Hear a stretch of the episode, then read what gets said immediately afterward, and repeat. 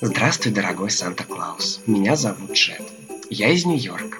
Больше всего на свете я люблю играть в футбол, собирать конструктор и рисовать всякие маршруты зелеными карандашами.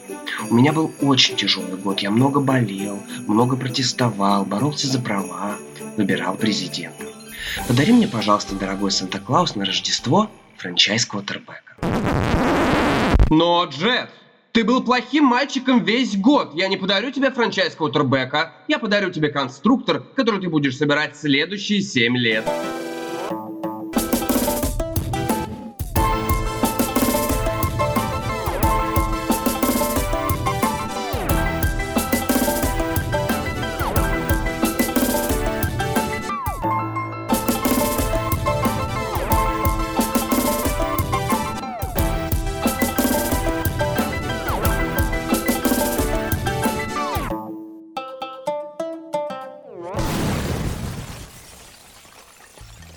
Стали известны составы команд AFC и NFC, которые сыграют в традиционном матче Pro Bowl, который в этом году состоится в рамках киберпространства, в рамках компьютерной игры Madden NFL 21.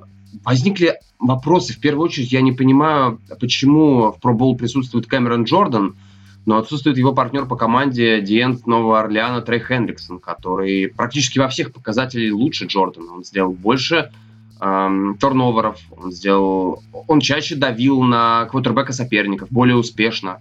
У него больше секов в два раза. Но при этом почему-то Кэмерон Джордан сыграет, Трой, Трей Хенриксон почему-то нет. Также непонятно мне, почему Эван Энграм, тайтенд гигантов, примет участие в матче, но не примет участие тайтенд Пекерс Роберт Тониан. На мой взгляд, ну, как-то как очень странно это все выглядит. И, конечно же, Хотелось бы отметить лайнбекера Тампа Бэй Баконерс Дэвина Уайта, который, на мой взгляд, не за, совсем, вот совсем незаслуженно не попал в список игроков, которые сыграют в матче всех звезд. Такая вот персональная статистика. Ну и Кальвин Ридли.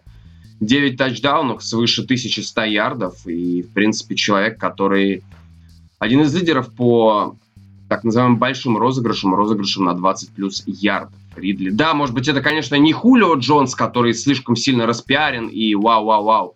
Но Кальвин Ридли, по сути, первая скрипка в нападении Фелконс даже при наличии Мэтта, Мэтта Райана. Очень странно. Но больше всего я расстроился, конечно, что отсутствует в списке пробоула Родриго Бленкиншип. Самый страшный игрок в НФЛ, человек, которого, который, наверное, будет сниться в ночных кошмарах всем – кто когда-либо выходил против него и кто когда-либо получал мощный удар мечом прямо в верхнюю, в верхнюю, над верхней перекладиной ворот. Американский футбол на русском языке дыхание игры. На самом деле я считаю, что главная проблема компьютерного симулятора Madden NFL, она как раз вскроется благодаря этому проболу. Я очень надеюсь, что 3 миллиарда журналистов, которые посмотрят этот пробол, напишут то, что, черт возьми, ребят, каждый год Electronic Arts выпускают одну и ту же игру. Можно было запустить этот пробол на симуляторе Madden 17, и никаких изменений вы бы не увидели. Я очень надеюсь, что это поспособствует развитию непосредственно симулятора, развитию развлекательных технологий, развитию игры. Quickslands. Раз уж мы начали говорить о технологиях, тут я не могу не упомянуть, конечно же, начнем мы сегодня с торжества, на мой взгляд, с гения дизайнерской мысли, с гения,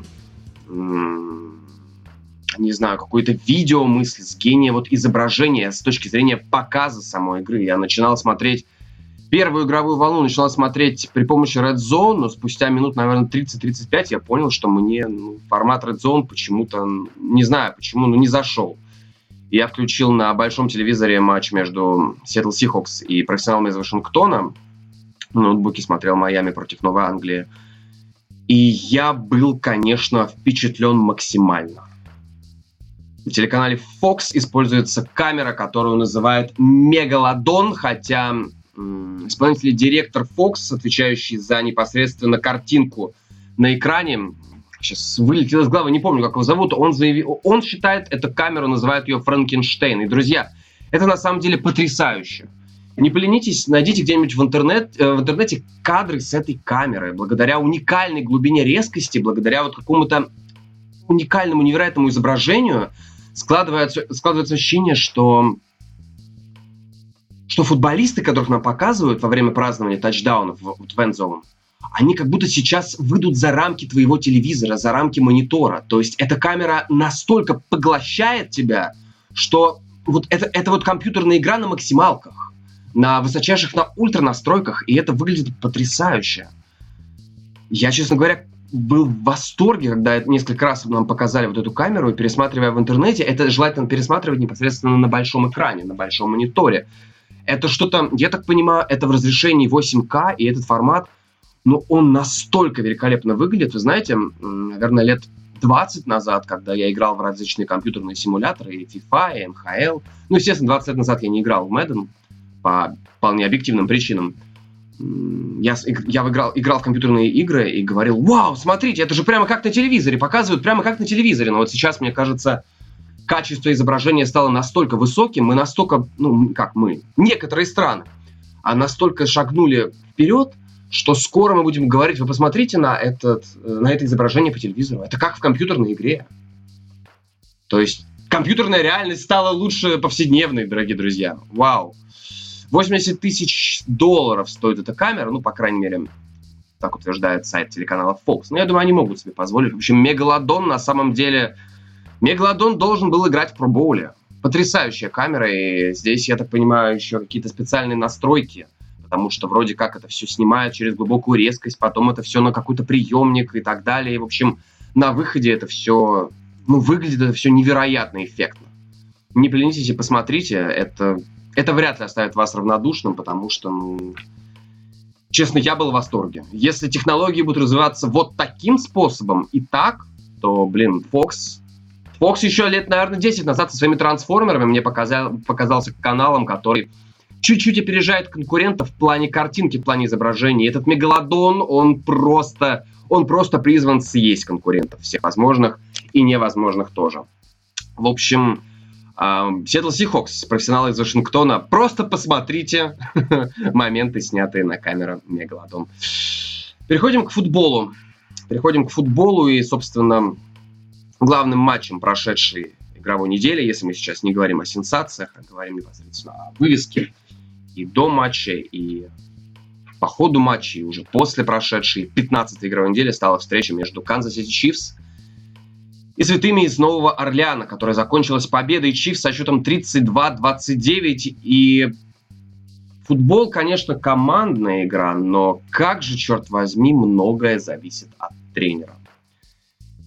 И, наверное, я хотел бы в первую очередь отметить противостояние обороны Сейнс, их противостояние с Патриком Махомсом, потому что на протяжении 60 минут Сейнс, они выслеживали то, что будет делать Патрик Махомс. Такое ощущение, что 9 из 11 игроков обороны, они специально, кто-то занимался пас-рашем, кто-то давил на квотербека. Сейнс почти всю игру играли с так называемыми двумя глубокими сейфти.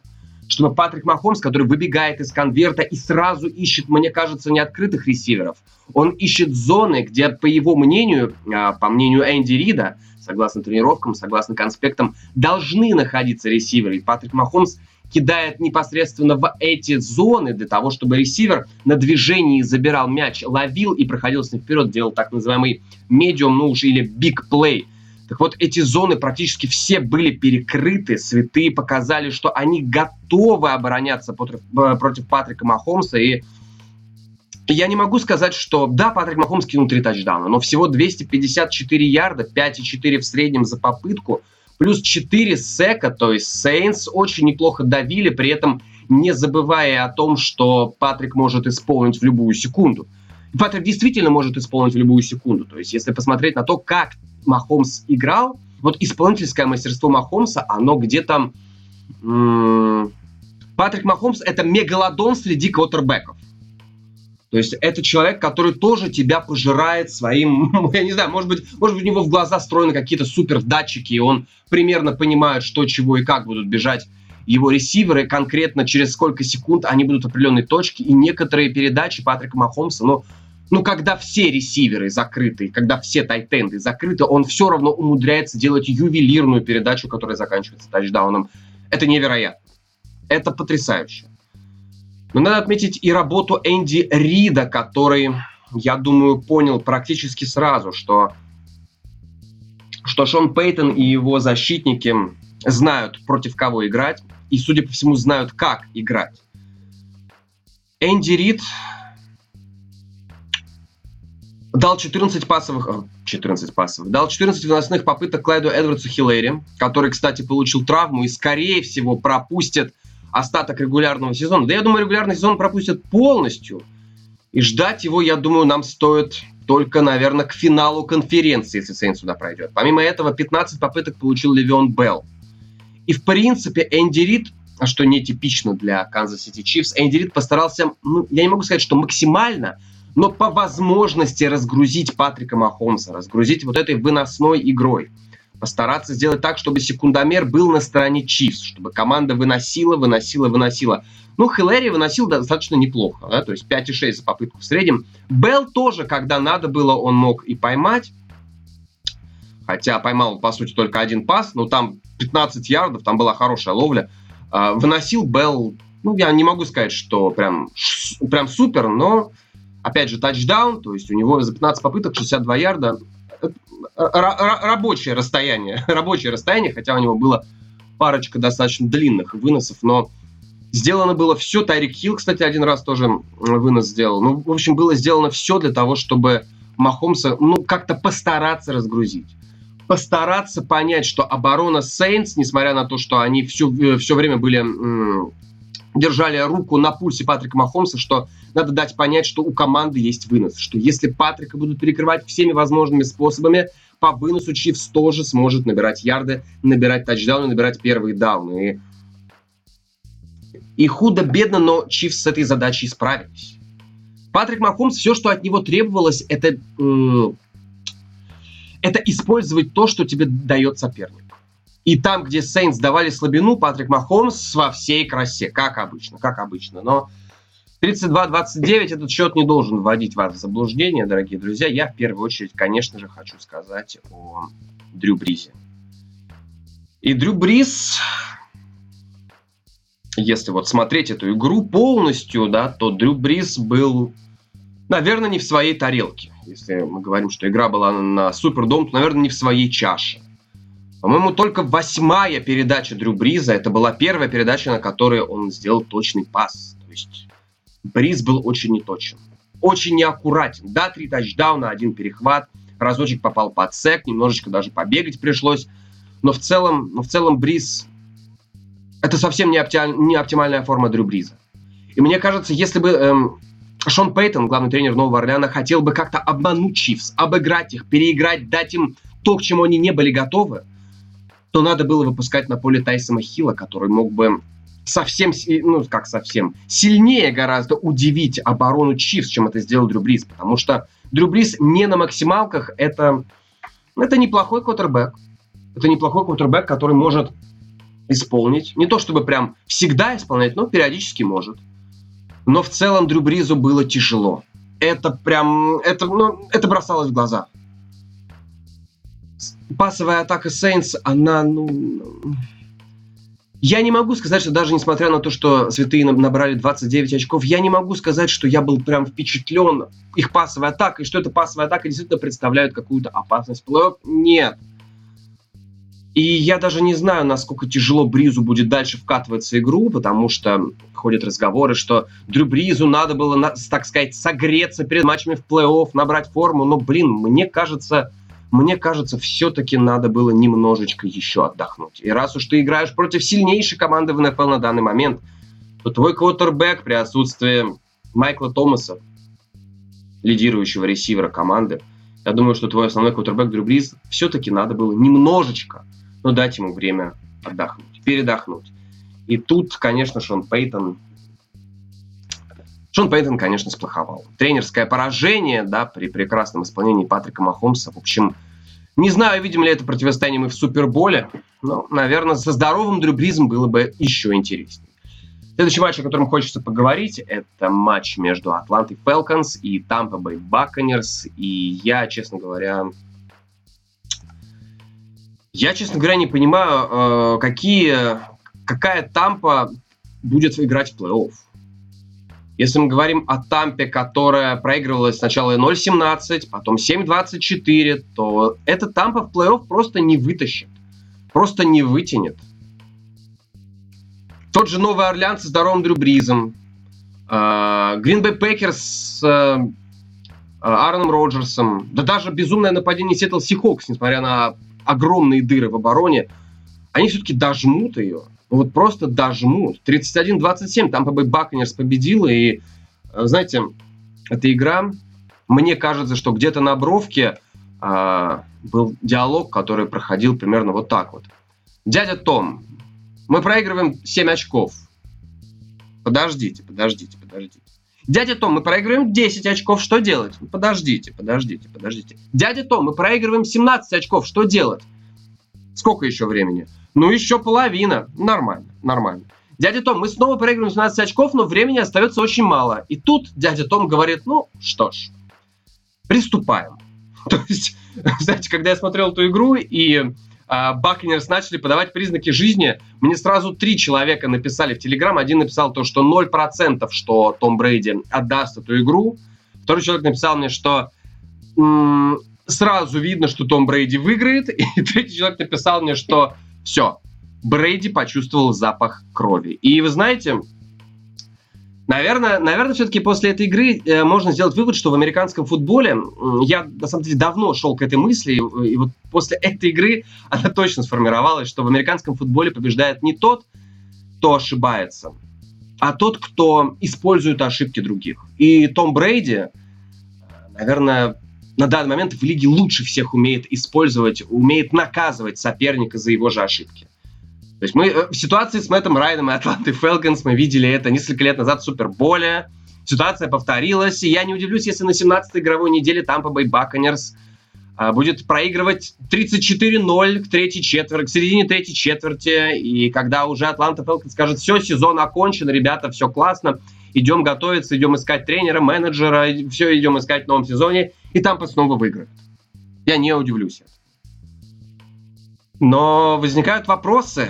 Спас, спасется ли Тампа Бэй Баконерс в плей-офф? С такой ситуацией, с, такой, э, с таким отставанием. Тома Брэди 31 из 45, 390 ярдов, 2 тачдауна, и, в принципе, во второй половине Том Брейди был великолепен.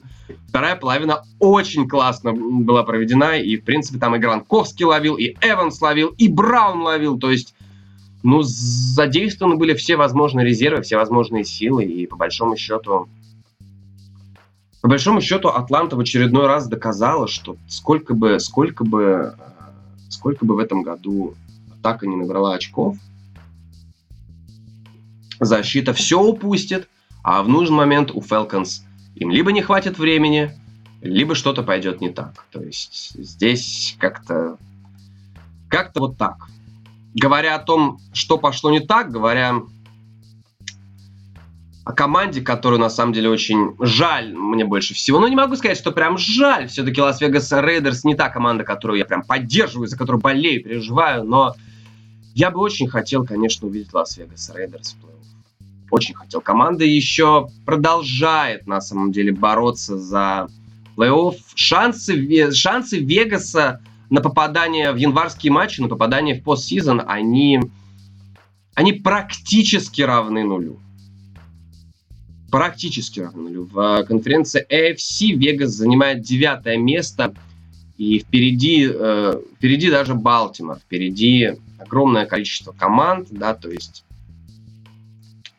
ну, если э, Лас-Вегас Рейдерс еще как-то как-то может обогнать Балтимор, то ему придется также обгонять Майами Долфинс, придется также обгонять Индианаполис Колс, а Индианаполис Колс команда уже не обгонит. 7-7 у Вегаса, 10-4 у Колс, то есть Вегасу рассчитывает только на то, что Рейвенс и Долфинс проиграют оставшиеся матчи, при том, что Рейдерс закончит их с победой. И вы верите в это?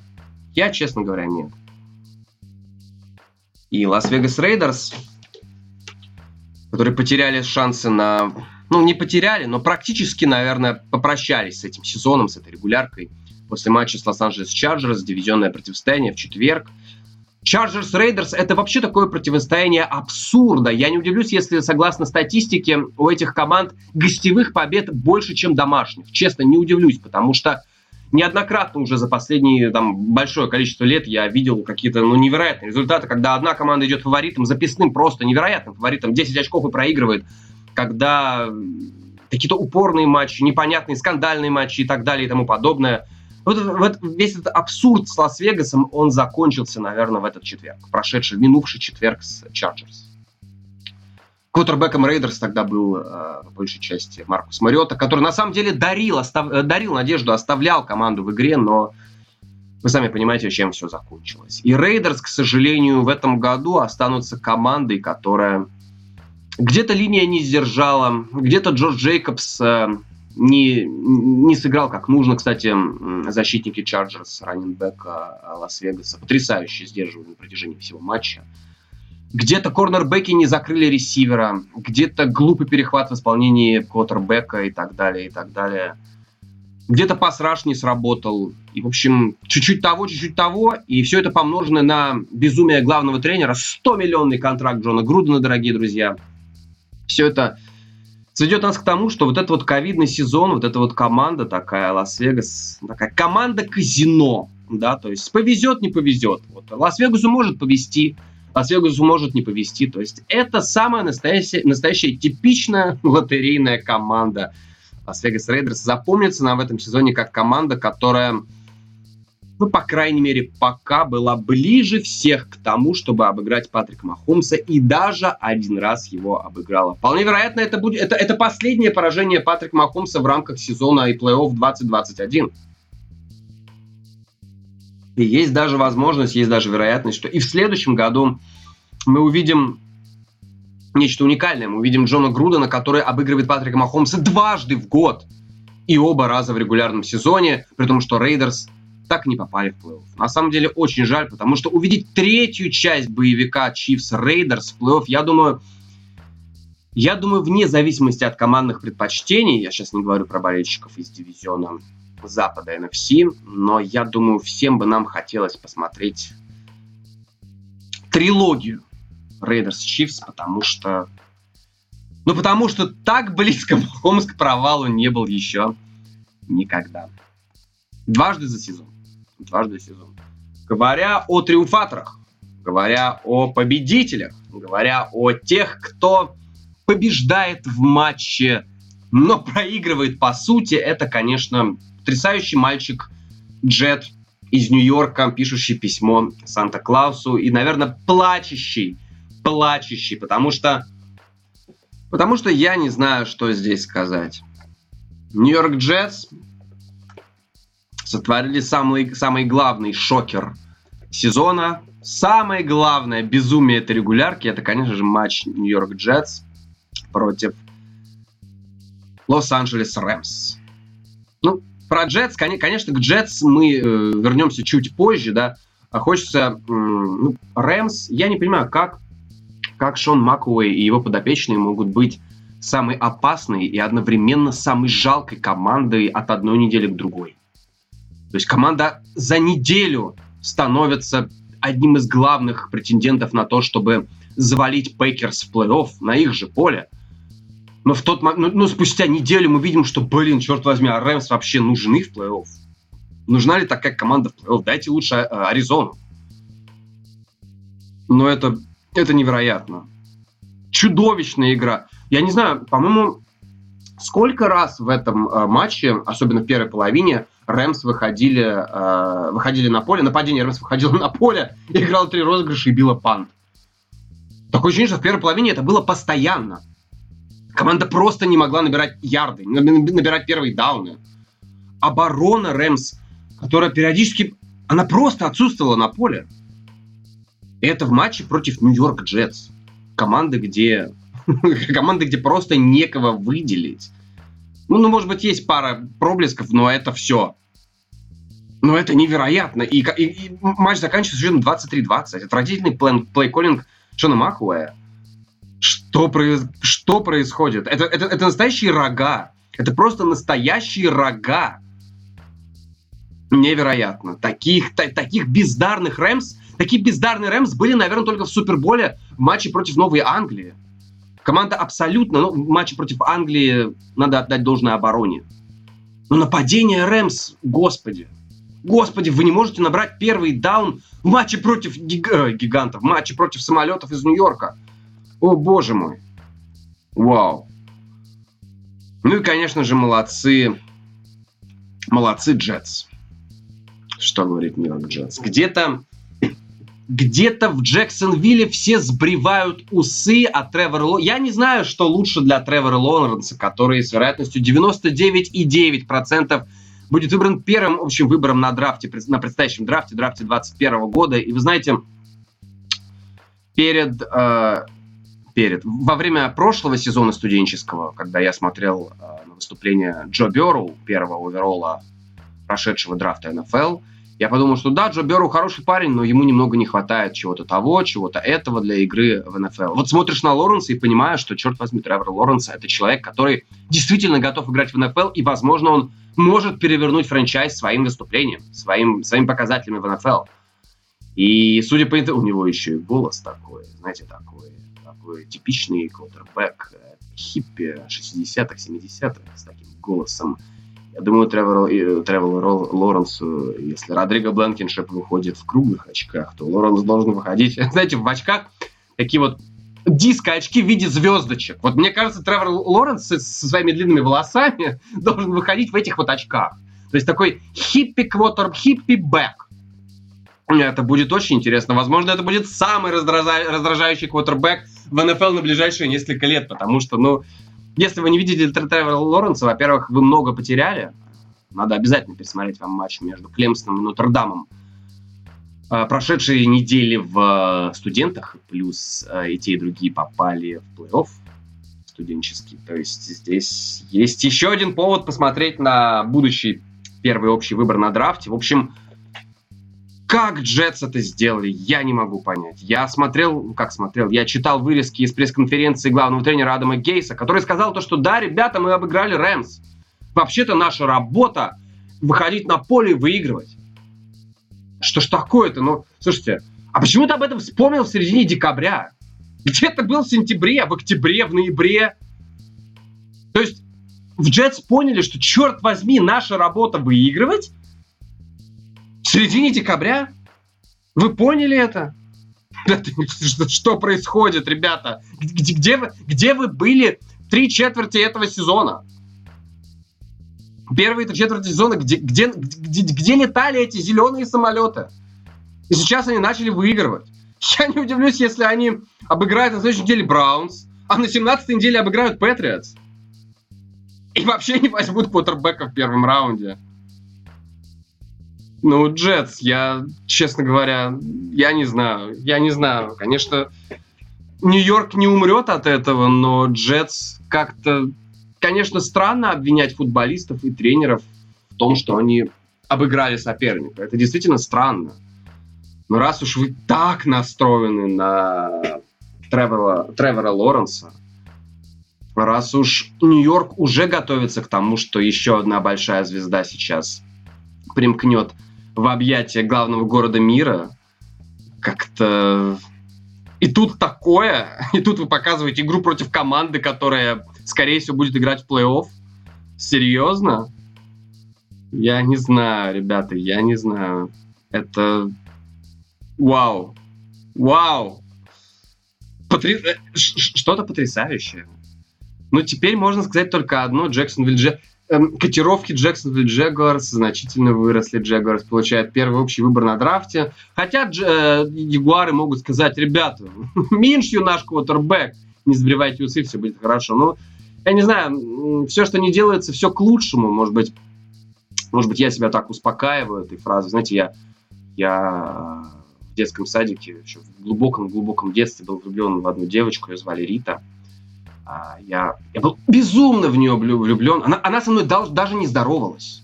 То есть, знаете, я, я страдал, я страдал еще, я страдал еще до появления Хьюстон Texans на карте НФЛ. Я уже тогда страдал. Я, я недавно на улице встретил эту Риту. Ладно, ладно, ладно, ладно. Как говорится, все, что не делается, все к лучшему. Последняя тема на наших Fixlines, которую я хотел бы обсудить, это команда, которая идет восьмой в национальной футбольной конференции и продолжает бороться за плей-офф. Это Чикаго Берс, которая после победы над Миннесотой Вайкингс ну, так достаточно прочно закрепилась на, вос- на восьмой строчке и с показателем 7 побед, 7 поражений идет, э, ну, как бы уступает Аризоне, у которой показатели 8-6. И Мичел Трубиски наконец-то, ну как наконец-то, снова, еще одно возвращение Мичела Трубиски, который даже начал подавать признаки жизни, который даже показал, что, в принципе, Чикаго Берс готовы побороться, и судя по ростеру, в принципе, да, мы говорили об этом еще в самом начале, что ростер Чикаго позволяет этой команде конкурировать. Может быть, не с главными силами в НФЛ, но конкурировать э, в борьбе за card, возможно, даже в дивизионном раунде. То есть Чикаго в этом плане ну, не самая no-name команда, уж скажем честно. И я посмотрел их расписание. Чикаго Берс играет на 16 неделе против Джексонвилл Джегуарс. Давайте запишем им победу. Вот Чикаго Берс играет против Джексонвилл Джегуарс. 8-7. 8 побед, 7 поражений. У Чикаго будет после 16 недели. Я думаю, это, хотя после того, что э, сделали, сделали самолеты из Нью-Йорка, уже, конечно, ни в чем нельзя быть уверенным. На 17-й неделе Чикаго играет против Bay Packers, и есть большая вероятность, что Packers на 17-й неделе ну, просто возьмут себе еще одну неделю выходную. Просто еще один выходной. То есть это 9-7. Это 9-7 для Чикаго Берс, которые сейчас идут на восьмом месте они уступают Аризоне, который идет на седьмом. Посмотрите, какие соперники у Аризоны Кардиналс. Аризона Кардиналс играет на этой неделе, на 16-й игровой, против Сан-Франциско 49ers. Да, ребята, против Сан-Франциско 49ers дивизионное противостояние. А внутри дивизиона, да, Сан-Франциско поломанные, не поломанные, это другой вопрос. Но внутри дивизиона мы же понимаем, что возможно практически все это невероятные зарубы, которые нужно показывать отдельно, как отдельный вид спорта. Есть НФЛ, есть НФЛ внутри дивизиона. И Сан-Франциско 49ers крайне неуступчивые на своем поле в Аризоне. Скорее всего, а может быть и нет. А, нет, нет, нет, нет, Аризона играет дома. Да, Аризона играет дома. В Аризоне. А, есть большая вероятность, что Сан-Франциско, э, да, что Сан-Франциско 49ers опрокинут соперника огромная вероятность. Но на 17-й неделе Аризона Кардиналс будет играть с Лос-Анджелес Рэмс. А я считаю, что Лос-Анджелес Рэмс, чтобы искупить свою вину в матче э, после игры с Джетс, после вот этого безумия, все, что нужно сделать Рэмс, чтобы искупить вину, это одержать следующие минимум 4 победы. Может быть 5, может быть даже 6. Но 4 минимум. Рэмс пока, пока упустили свое первое место в дивизионе – по-моему, они, кстати, еще даже не гарантировали себе выход в плей-офф. То есть Рэмс-то бороться будут точно. И посмотрите, кого Аризона обыграла на последние две недели. Она обыграла Филадельфию Иглс, она обыграла гигантов из Нью-Йорка. И что самое удивительное, что согласно тайбрейку, в случае одинаковой разницы побед и поражений Чикаго Берс и Митчелл Трубиски будут выше, чем Аризона. Есть у нас появляется еще одна теневая команда в плей-офф, которая, блин, с заводным нападением, если оно заведется уж, наконец, уж когда-нибудь, с заводным нападением может составить такую неплохую интрижку, я вам честно скажу. И если сейчас второе место в NFC занимают цветы из Нового Орлеана, и если Чикаго Берс займет седьмое место – то не самая добрая оборона медведей-то может на самом деле Дрю Бриза так хорошенько повалять, хорошенько напугать. Миннесота Вайкингс 6 побед, 8 поражений на данный момент. Еще не потеряны шансы все окончательные на плей-офф. Но, скорее всего, мы понимаем, к чему это все идет. Скорее всего, скорее всего, последнюю путевку в плей-офф между собой разыграют Чикаго и Аризона. В американской футбольной конференции эта путевка разыгрываться будет между Майами Долфинс и Балтимор Рейвенс. Балтимор Рейвенс, которые идут 9 побед, 5 поражений, и которые перебороли коронавирус, перебороли травмы и так далее. У Балтимор Рейвенс потрясающее расписание. У них гиганты из Нью-Йорка, у них Бенгалс из Цинциннати. У Майами Долфинс, Лас-Вегас Рейдерс и Баффало Биллс, друзья. Ну, вы понимаете, да? Вы понимаете, что Майами Долфинс будет тяжеловато, но... Но вы сами все понимаете. Так что... Так что ждем, наверное, Балтимор все-таки в плей Ну что, раз уж мы начали говорить о Cincinnati Bengals, они, конечно, не станут главными героями нашего main event -а, но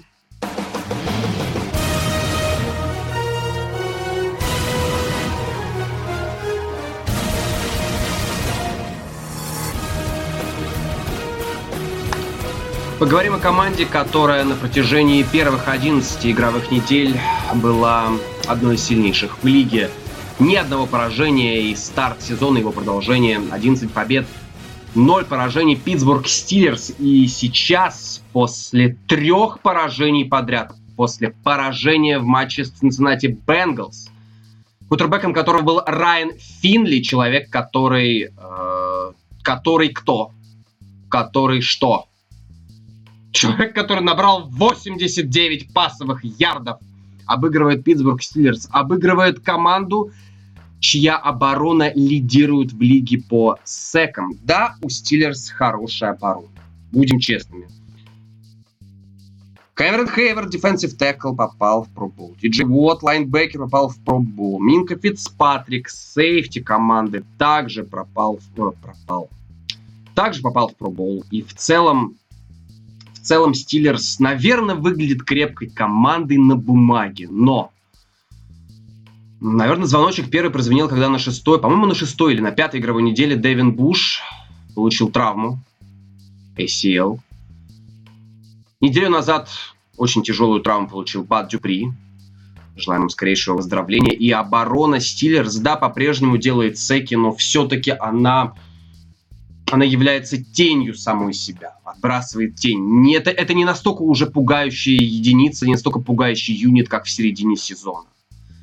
Нападение Питтсбург Стиллерс, я не знаю, друзья, но есть ощущение, что Бен Ротлисбергер просто постарел за последний месяц. Его отвратительная игра в матче против Вашингтона, ну, скажем так, четвертая четверть его крайне невыдающийся э, перформанс в матче против Баффало Биллс, где оборона Баффало его просто съела, разобрала и уничтожила. Его невыдающееся вообще нападение, его показатели в матче против Cincinnati Bengals. Первая половина матча это вообще катастрофа. 17-0 нападение Стиллерс не сделало ни одного разумного движения на поле. И э, это все помножено на то, что помимо того, что сам Бен Ротлсбергер показывает, вероятно, худший футбол за последние лет, наверное, 5 или 6. Помимо этого, принимающие Питтсбург Стиллерс роняют мяч чуть ли не чаще всех в лиге. Это просто кошмар. Джуджу Смит-Шустер, который традиционно любит на выезде потанцевать, поиздеваться над эмблемой, над логотипом команды соперника на поле, который э, нарисован в центре поле изображен. Ну, его, по-моему, нету только у команд из Нью-Йорка и у команды без названия в Вашингтоне. Ну, так-то на всех стадионах он есть. И Джуджу Смит Шустер, который танцует перед матчем на этом логотипе, получил хорошенько по башке от дивизионных соперников Cincinnati Bengals, которые шли с двумя победами до этого матча, до этой недели, до этого воскресенья. Их показатели сегодня три победы, 10 поражений, одна ничья. Bengals очень мощно врезали Смиту Шустру. Это, возможно, highlight недели. Обязательно посмотрите, друзья. Что тот аж потерял мяч, выронил его. Ротлсбергер тоже потеря мяча. Фамбл потерянный. Он уронил мяч вообще дважды. Один раз накрыли партнеры по команде и перехват. В общем, Ротлсбергер... В общем, нападение, нападение Питтсбург Стиллерс к нему появляется огромное количество вопросов. Гигантское количество вопросов. И да, защита все еще может оказывать давление на квотербека. Здесь вопросов нет никаких. оборона Стиллерс, в первую очередь мы говорим о секах, о, о том, как они давят на распасовщиков, соперников и так далее. Но это все, конечно, здорово. Но когда твое нападение просто-напросто не способно набирать очки, не способно набирать первые дауны, и не способно делать это в ком- а, против команды, в матче против команды, которая не борется ни за что уже после травмы Джо Берроу так точно. Это выглядит крайне страшно, крайне подозрительно для Питтсбург Стиллерс. Сегодня Стиллерс это команда... Знаете, я, поскольку болею за Хьюстон Тексанс, я прекрасно помню моменты, когда, помню случаи по ходу регулярного сезона, которые переходили в плей-офф, что Хьюстон Тексанс, обладая мощной зубодробительной обороной, просто не могла играть в нападение. Она играла просто тупо по, э, по горизонтали. Пас на бровку, пас на бровку, вынос на 2 ярда. И как мы любим сыграть четвертый даун и четвертые короткие не пройти. Это наше все. На этом мы построили свою команду. Билл, Билл, Билл в поисках работы. Возможно, он найдет ее в Питтсбурге. Вот сейчас Питтсбург Стиллерс выглядит командой, чье нападение ну, совсем недостойно своей обороны. Нападение Питтсбурга вообще в другой лиге. И против такой команды играть в плей-офф, ну, самое настоящее счастье. Самое настоящее счастье. И если посмотреть, в принципе, на историческую какую-то составляющую, в принципе, на то, кем является Питтсбург Стиллерс. Питтсбург Стиллерс является механизмом, который работает четко, слаженно на протяжении всего сезона. И сейчас, когда необходимо резко перестроиться, когда необходимо как-то вытянуть себя из кризиса в максимально короткие сроки, я честно вам скажу, я верю в Майка Томлина, очень уважаю этого специалиста все-таки. Мне, на, мой взгляд, тренер Стиллерс это человек, который, в принципе, видит футбол совсем по-другому. Да, конечно, может быть, его некоторые решения вызывают ужас, страх и панику, в первую очередь для болельщиков Стиллерс, потому что, казалось бы, иногда очевидные вещи он не видит. А когда можно сыграть спокойно очковую реализацию, он предпочитает выпендриться и сделать что-то невероятное. В этом, наверное, есть какая-то изюминка Майка Томлина, изюминка человека, который так долго у руля команды, у руля Питтсбург Стиллерс. За последние 50 лет, наверное, даже люди на должность Папа Римского приходили чаще, чем на позицию тренера Питтсбург Стиллерс. И Майк Томлин, да Майк Томлин заслужил, наверное, еще работать долго.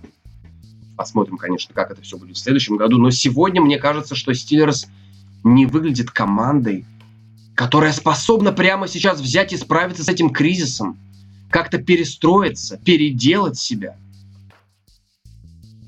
Потому что э, э, резко вскрываются проблемы практически везде, даже в той же обороне, которая все-таки страдает из-за травм. Да, Стиллерс, конечно, обеспечили себе выход в плей-офф. 11 побед, все-таки, да, это, это, это много, это классно, команда занимает первое место в дивизионе, но она должна была закрывать этот дивизион в матче против дивизионного соперника, против Cincinnati Bengals. И тут поражение 27-17, при том, что это поражение, если бы не флаг на четвертом дауне в четвертой четверти рядом с эндзон, практически они с двух ярдов или с одного даже начали играть, не помню, по-моему, это по-моему, у них было 4,4, последняя четверть, и ну, весьма сомнительный флаг. Ну, я, я считаю все флаги на пас интерференс достаточно сомнительными. Странная затея, честно говоря. Если бы не этот флаг, то ситуация могла бы быть еще страшнее. Но 17-0 после первой половины матча и Питтсбург Стиллерс. Поражение от Вашингтона, наверное, можно списать на то, что команда просто не стала включаться в игру. Команда просто не, не, не поняла, что делать, что вроде после первой половины Стиллерс побеждали, но профессионалы как-то взяли себя в руки, Стиллерс не, не стали брать себя в руки, не стали доигрывать игру, и в итоге поражение 23-17. Поражение от Баффало Биллс 26-15. Ну да, там оборона, оборона Биллс поняла, что есть Бен Ротлисбергер, против которого надо играть так-то и так-то. Но потом 27-17 против Цинциннати Бэнк. Что это? Еще, я, я, я бы еще даже списал поражение от Баффала на усталость. У них было 4 матча за, по-моему, 19 дней. Ну, все можно понять.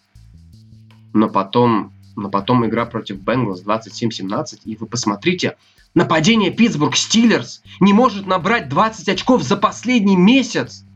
Они последний раз набрали 27 очков в матче против Джексонвилл Джегорс, команды, которая, которая претендует на Тревора Лоренса, да, наконец-то. Они обыграли раненых Рейвенс 19-14. Они, проигра... Они набрали 17 очков Вашинг... с Вашингтоном, 15 с Биллс, 17 с Бенгалс. Нападение не может набрать 20 очков. Это плей-офф команда. Сколько очков команда наберет в плей-офф? Сколько она будет набирать? 6? 9? 12? Неплохой показатель, не правда ли? И сейчас Стиллерс я не знаю. Monday Night Football. Вроде бы у вас, у вас была неделя, чтобы подготовиться, неделя, чтобы отдохнуть, как-то восстановиться, но... Я не знаю. Может быть, это все проклятие ритуалов Джуджу Смита Шустера, который издевается над, над эмблемами, над логотипами команд соперников, но... Но я не знаю, как. Я, я, я не вижу сейчас, на сегодняшний день, не вижу предпосылки, как можно изменить что-то в этих Стиллерс вот сейчас. Потому что 38-летний Бен Ротлсбергер, главный мотор э, нападения Питтсбург Стиллерса, выглядит тяжело, он выглядит грузно. Он, он никогда не был бегущим квотербеком, квотербеком, динамичным человеком, который может оп-оп-оп-оп-оп. Да, некоторые его передачи были феноменальные, они сейчас остаются, но это все куда-то пропало. Все, это, про, это э, в последних трех играх это пропало. У него за этот сезон были прекрасные выступления, прекрасные статистические показатели, да. Но сейчас, но сейчас Стиллерс выглядит очень грузной командой. И что? Надо, надо что-то поменять резко. Что поменять резко? Что? Делать максимальное количество выноса. Максимально давать, давать мяч раннинбекам. Может быть, задействовать как-то Чейса Клейпула еще максимально оригинально. Он может и поймать, он может и вынести, мы это знаем. Но, наверное, Бенни Снеллу э, надо давать больше попыток. Энтони Макфарланду больше попыток. Как-то как это все, не знаю, как-то это все разнообразить, до, добавить как-то. Мне кажется, Стиллерс являются жертвами собственного, собственных традиций, собственных не знаю, вот собственных привычек, что с первой недели до самого конца мы знаем, как надо, это работает, мы будем это делать, наша задача исполнять это максимально хорошо. Но сейчас ювелирных исполнителей, как э, во времена Антонио Брауна, 4-5 лет назад, таких уже нету. Джуджу Смит-Шустер не справляется с, э, с ресивером, э, с ресивером, э, с позиции ресивера с позиции первого ресивера, да он и не является им. Дионта Джонсон не согласен, ну не то, ну не то. Чейз Клейпл новичок, который, ну может быть, может, но нет. Эрик Эбран, ну в этом матче у него был один таргет. Один раз на него кидал Ротлесбергер, ни разу не поймал. Ноль. И ситуация на самом деле страшная. 11 побед, 3 поражения сейчас – и, и посмотрите, что ждет Питтсбург дальше. Индианаполис Колдс на 16 неделе. Кливленд Браунс на 17 Питтсбург шел 11-0. И, ну, давайте будем честными, три недели назад ни у кого не было сомнений, что Питтсбург выиграет свой дивизион.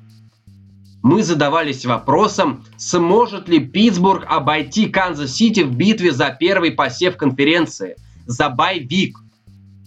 Сейчас э, Питтсбург Стиллерс выглядит командой, которой крайне необходим bye week. Им крайне необходим отдых. Подлечить какие-то травмы, старые раны и так далее. Да, у них все еще неплохая линия. Кстати, у них, по-моему, два человека. Дэвид Де Кастро и, и центр команды. Э, по-моему, они, кстати, оба выбраны в пробол. Для Де Кастро, кстати, это, по-моему, шестой пробол, а центр господи, вылетело из головы. Центр Питтсбурга. Паунси, Маркис Паунси. Маркис Паунси, конечно. А Маркис Паунси. Для него, по-моему, это чуть ли не восьмой Pro Bowl. Да, у них все еще именитая линия, которая, ну, наверное, где-то может спасти, помочь своему квотербеку, но сейчас Стиллерс выглядит как команда, которой крайне необходим bye week. И месяц назад мы задавались вопросом, выиграют ли они этот bye week у Канзас-Сити. Да, мы знали, что Канзас-Сити будет давить из всех орудий. Питтсбург, до... справится ли оборона Питтсбурга с таким давлением? Справится ли нападение? Оборона потихонечку, ну, вроде как справляется, нападение совсем нет. И сейчас мы задаемся вопросом, выиграет ли Стиллерс свой дивизион? Три поражения подряд, и впереди два тяжелейших соперника, которые явно не испытывают таких проблем, как испытывают Стиллерс сейчас. Индианаполис Колтс, который все еще борется за, виден, за дивизион, и который может его выиграть, потому что Колдс тяжело играет только против Хьюстона. И Кливленд Браунс, команда, которая вроде бы на подъеме, вроде бы даже в матчах, которые проигрывают, может показывать достойный футбол. Впервые за 497 лет. И тут к нам приезжает такой замечательный Питтсбург, который раненым зверем заползает в этот плей-офф. По крайней мере, выглядит это именно так и заползает он для того, чтобы кто-то облегчил его страдания, чтобы кто-то сказал им, ребята, возьмите квотербека на драфте или начинайте брать классных игроков на скилл-позиции, обновите линию, укрепите оборону, сделайте глубину роста, вы страдаете от травм, придите в себя. Таким Питтсбург Стиллерс на данный момент выглядит, и таким он заползает в плей-офф. И, блин, это команда, которая в AFC на данный момент... Я не думал, что буду говорить это по ходу подкаста, по ходу э, подкастов, которые выпускают на протяжении регулярного сезона. Я не думал, что скажу это, но даже команда, которая займет седьмое место в AFC, не выглядит таким лакомым куском, сладким, сочным куском мяса, как выглядит Питтсбург Стиллерс сегодня – если, если что-то не произойдет, что-то, если этот кризис не будет решен в кратчайшие сроки, желательно до пятницы, то ситуация может быть очень страшной. Очень страшной. Питтсбург не раз справлялся с кризисами. Я не знаю, справлялся ли он так быстро.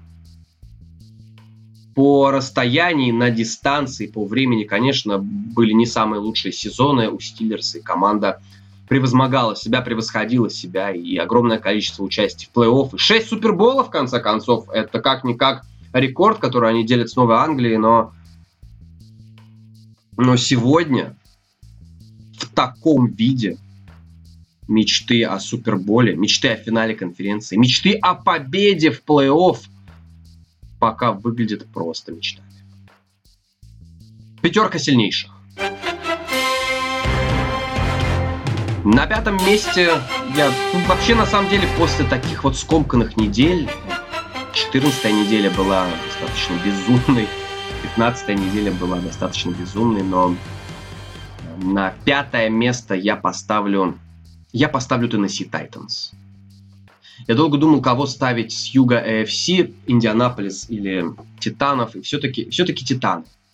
Все-таки Титаны. Титаны выглядят командой, ну, достаточно сбалансирован. Меня удивляет, что у Титанов и Дерек Хенри может ударить в самое больное место, и Райан Теннехилл, когда нужно, выдает очень неплохие матчи. Очень неплохие матчи, и Теннесси Тайтанс действительно представляет угрозу. И эта угроза может даже довести их до финала конференции. 10 побед, 4 поражения у Теннесси, 10 побед, 4 поражения у Индианаполиса, но Дианаполис как-то уж очень неуверенно выглядел, выглядел в, в обоих матчах против Хьюстона. Теннесси же пока что своих соперников, ну, переигрывают неплохо. И они разобрали Индианаполис в последнем очном противостоянии. В общем, Дерек Хенри, который номер один раненбэк в лиге на данный момент, без вопросов. Без вопросов. Очень жаль, что Дерек Хенри не... Его практически не включают в гонку за, за, за плей-офф, в гонку за MVP. Потому что Дерек Хенри это квотербек, это бегущий квотербек на позиции раннинбека в Tennessee Titans. Это огромное счастье, огромную удачу, что мы видим уже второй мощнейший сезон в исполнении Хенри, который действительно выглядит смертью с косой. Четвертое место я поставлю святых из Нового Орлеана. Да, они проиграли э, Канзас-Сити. Они проиграли Канзас-Сити. Что в этом? Вы проиграли Канзас-Сити. Что в этом удивительного? Я не понимаю, вот когда, знаете, вот не, нет ничего постыдного в том, что ты проиграл двум командам. Канзас Сити Чифс и Нью-Йорк Джетс. Потому что даже проигрывая Нью-Йорк Джетс, Нью-Йорк Джетс тебе все равно проигрывает. Они проиграли Канзас Сити Чифс, но надо отдать должное Шону Пейтону и то, как он управляет этой командой. Оборона, оборона Сейнтс показала, что она готова играть против Патрика Махомса. больной Дрю Брис, больной на голову Шон Пейтон, э, больной Дрю Брис зачем? Ну зачем? Представьте, что будет с этой командой, если Дрю Брис будет здоров. Если Майкл Томас выйдет на поле, вернется. А он вернется, его ждут плей-офф. Майк, э, Майкла, Томаса, Майкла Томаса ждут плей-офф. Это будет серьезная угроза в NFC. Серьезнейшая угроза. Я жду... Я не знаю, как это будет, будет выглядеть в идеале, насколько Дрю Брис здоров в идеале, насколько он будет готов. Но сейчас эта команда выглядит... Ну, с перспективой, с упором на будущее, она выглядит очень устрашающе. Третье место Баффало Биллс и их супер-мега-классный квотербек, который... Вообще матч против Денвер Бронкос, я смотрел его в прямом эфире, Биллс, Бронкос. У меня, у меня только один вопрос. Только один вопрос и небольшое опасение. Может быть, это звучит как-то уж совсем по-дилетантски. Но почему бы и нет? Почему бы и нет? Джош Аллен. Ровно 4 пасовых, э, 4000 пасовых ярдов на данный момент – Джош Аллен, ты не хочешь поберечься для плей-офф? Зачем так сильно избивать Денвер? Может быть, чуть-чуть поберечь эго, поберечь энергию для плей-офф? Может быть, там выдать что-то такое безумное? М? Нет таких мыслей. Стефан Дикс, ну, наверное, лучший ресивер статистически-то уж точно в НФЛ. Стефан Дикс великолепен. Он нашел свою команду, наверное, и, и, и конечно же, конечно же, эта связочка, она прям, она прям радует глаз. Она прям радует глаз. Надо починить вынос все-таки Дэвин Синглтери. Как сказал мой товарищ э, Максим, я говорю, Макс, что у вас с выносом? Что происходит? А Макс сказал мне, вещь, которую я считаю, что я, я считаю, что Макс Симен а, первый ввел этот термин, и я считаю, что термин должен быть забронирован за ним пожизненно, потому что Макс Симен сказал, это пасовая. Я считаю, это абсолютная правда. Абсолютная правда, черт возьми. Цитаты великих людей. Макс Симен. НФЛ – это пасовая лига. Единственный только вопрос у меня к Баффало Биллс после матча с Денвером. Ребят, ну давайте все-таки, когда вы играете первый и гол, давайте вы не будете его играть с центра поля. Просто когда у вас 28 нарушений правил подряд, ну, блин, черт возьми, в плей-офф такое вам не простят. Денвер не играет, кстати, в плей-офф. Второе место, ну вот я все время в раздумьях. Второе место, первое место, второе место, первое место. Ну пусть Green Bay Packers после 15 игровых недель все-таки окажутся на втором месте. Ну, Деванте Адамс. Ну, ну, Аарон Роджерс. Ну, все классно. Ну, да, ну, да, ну, да, ну. Но все-таки второе место. Ну, все-таки второе место. Мне сейчас э, в момент записи подкаста человек, которого я подсадил а в этом году на плей-офф, в этом году на плей в этом году на футбол, прислал мне фотографию стадиона Джексонвилл Джегорс, где есть бассейн. Да? Вы можете представить, вот я все-таки завидую людям, которые смотрят американский футбол первый или второй год. Ребята, вы даже не представляете, сколько охренительных открытий вас ждет впереди. Вы даже себе представить не можете. Но первое место Power Rankings в моем списке сильнейших совсем не открытие. Это Kansas City Chiefs, конечно, ребят. Но, но вот если есть талантливейший игрок, супер-мега-талант. Если он попадает в правильные руки человека с холодной головой, с железными нервами, то это, конечно, Патрик Махомс, который которому посчастливилось играть в одной команде с Тариком Хиллом, с Трэвисом Келси. И, и сегодня Канзас Сити Чифс, блин, выглядит машиной ну, ничто не способно остановить Канзас Сити Чифс, может быть, только Green Bay Packers. больше пока ничто. Поэтому Kansas City Chiefs получают первое, первое место. Впервые, по-моему, у меня, да? По-моему, впервые. Виталий Пчелкин, по-моему, поставил это на прошлой неделе на первое место. Я скептически к этому, относительно скептически к этому отнесся, но... Но да, Чифс, Чифс заслужили. Чифс заслужили. Чифс, Чифс обыграли больного Дрю Бриза. Чифс заслужили. Так что заканчиваем этот подкаст, наш практически праздничный подкаст, заканчиваем следующей неделе.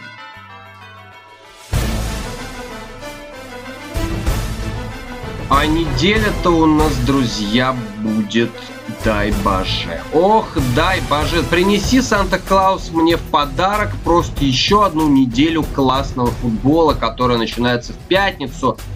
Ну, в России, а, в странах СНГ, да, ну где-то в 11.30 по московскому времени, в 12.30, половина первого ночи, она начинается с очень интересного матча между Миннесоты Вайкингс и Святыми Нового Орлеана. Мы посмотрим все-таки, как выглядит здоровый Дрю Брис. Будет ли он играть, еще неизвестно.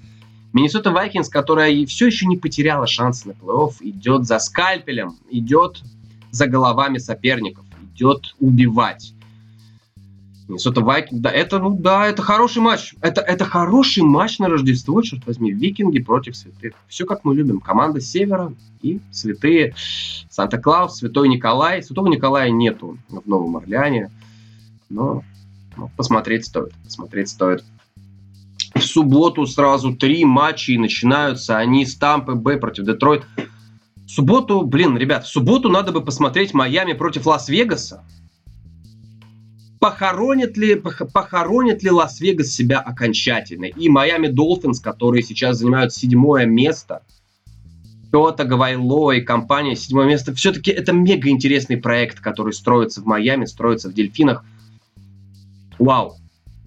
Этот матч против Лас-Вегаса. Вот мы и узнаем действительно, на что способны Майами. Плей-офф ли эта команда? Потому что вот это плей-офф матч, плей-ин матч, как говорили бы мои друзья, комментаторы киберспорта плей-ин матч для Майами Долфинс и, наверное, уже такой матч, матч, ну, уже вот уже, уже, уже потеряно почти все. Хотя, знаете, если пока не потеряно все, не потеряно ничего. Запишите где-нибудь Джон Груден. Пока не потеряно все, мы боремся за плей-офф. Махомс, жди нас. Воскресенье, конечно же, россыпь матчей воскресенье. Да, тут и Тут и, конечно же, бросается в глаза Индианаполис Колдс против Питтсбург Стиллерс. Ну, будет, будет, ли реинкар... будет ли это железная реинкарнация? Покажут ли Стиллерс, что они из стали, а не из пластмассы? Вот тут, тут будет очень интересно за этим понаблюдать. Потому что, конечно, ну да, ну Питтсбургу тяжело. Питтсбургу тяжело, Индианаполис борется за свой дивизион, все еще за первое место в дивизионе, 10 побед, 4 поражения. Колдс их супер квотербек, ну, супер бешеный квотербек, да. Надо посмотреть, что, как, чего здесь. Наверное, в первой игровой волне это главный матч. Не, конечно, не считая, конечно, не считая поединка Кливленд Браунс и Нью-Йорк Джетс. Нью-Йорк Джетс – врывается в гонку за плей-офф, врывается вот такой вот новогодний рождественский подарок всем болельщикам футбола. Друзья, Нью-Йорк Джетс, Кливленд Браунс нельзя пропустить. Две самые безумные, бесполезные команды, если мы убираем Джексонвиль, последнего столетия, ну не столетия, а последней пятилетки так точно, Браунс, Джетс. Ребята, я, я реально не удивлюсь, если Джетс выйдут, разнесут Браунс просто в одни ворота, а потом Адам Гейс скажет то, что а что вы хотели? Что вы хотели, уважаемые журналисты, и так далее, и так далее. На какой-то пресс-конференции где-то месяца два назад один из э, репортеров спросил Адама Гейса, вы понимаете, что вы работаете отвратительно? Э, то, что вы занимаете... Вот охарактеризовать вашу работу на посту главного тренера можно, как, можно словом «отстой». Я жду триумфального возвращения Адама Гейса, который который выиграет все оставшиеся матчи и покажет, что Джетс, ребята, вы зря списывали Джетс. Если бы мы начали чуть-чуть раньше, мы искали свою игру, мы не понимали, что делать. Да, да, дайте нам время, в следующем году мы выйдем в плей-офф, выйдем в Супербол, выиграем его. В общем, первая волна. Если вам скучен матч Индианаполис-Питтсбург, друзья, Браунс, Джетс. Черт возьми, да, это то, то, что мы заслужили во второй волне второй волне Лос-Анджелес Рэмс должны будут э, мстить. В первую очередь мстить себе. Они уже обыграли Сиэтл месяцем ранее. Сиэтл на этот раз играет дома, без, да, без домашних трибун, без зрителей, без болельщиков. А Рэмс Ребята, надо возвращаться всей командой. И нападением, и обороной, и спецкомандами. Блин, на самом деле я немного, мне немного страшно за Сиэтл, потому что Рэмс после поражения от Нью-Йорк Джетс, я, я, думаю, я думаю, эти бараны сейчас примут Азверина а зверина дикого. Они просто изобьют на холодном стадионе Сиэтл. Просто будут мочить их. А на следующей неделе будут избивать Аризону. В общем, ребята, Рэмс, Рэмс против Сихокс, я думаю, здесь будет... Это, это будет война, черт возьми. Это будет война любой ценой. Любой ценой Рэмса. Вот умри, а лучше убей соперника, но игру выиграй. Сиэтлу будет очень тяжело. Очень тяжело. И, конечно же, Tennessee Titans, Green Bay Packers в рамках Sunday Night Football. В рамках Sunday Night Football. Ну, что говорить. Пекерс, Пекерс еще ведь не, не, не застолбили за собой первый посев, верно? А Теннесси борется за дивизион. В общем, плей-офф команды. Нельзя исключать, что это и досрочная репетиция Супербола. Такое, то, такое тоже нельзя исключать. В общем, да. Неделя будет действительно потрясающей. На Monday Night Football у нас Buffalo Bills против Новой Англии, дивизионное противостояние. Беличек ребята, от Беличика можно ждать всего чего угодно, но от его квотербека Кэма Ньютона можно ждать тоже всего чего угодно в плохом для Патриотс смысле. В общем, 16-я игровая неделя, предпоследняя неделя, рождественская неделя, настоящие сюрпризы. Настоящие сюрпризы, классные вывески. Чикаго играет против Джексонвилля. Проверим, как Митчелл... Проверим, готов ли Митчелл Трубицкий облажаться и здесь. В общем, в общем, не болейте, дорогие друзья, ведите себя хорошо. Всех с наступающими праздниками рождественскими. Уж кто празднует, кто не празднует католическое Рождество. В общем, услышимся через неделю. Не болейте, мы победим. Всем пока.